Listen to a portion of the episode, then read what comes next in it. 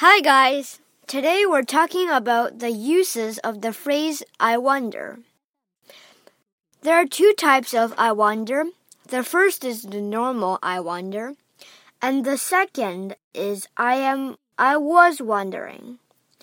I wonder means that you're wondering right now.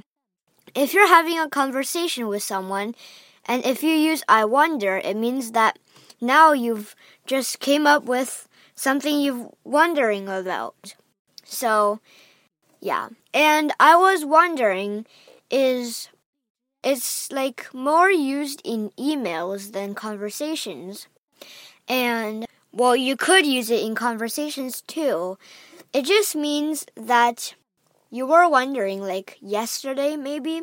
Like yesterday, you were having a question about, I don't know, maybe how much you get paid for or something. And there is also a more less polite, more rude type of I wonder. It's called I want to know. It's more like uh, if you're a higher rank or, than somebody, or if somebody is um, just lower in priority than you, then you use I want to know. It's like you're forcing someone to tell me the answer.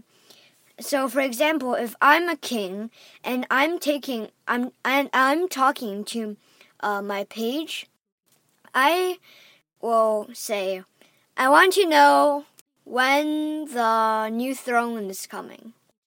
So that's a more rude version of I'm wondering. And you should use I wonder or I was wondering because I want to know is rude and unless you're talking to someone that is younger than you or something. Goodbye.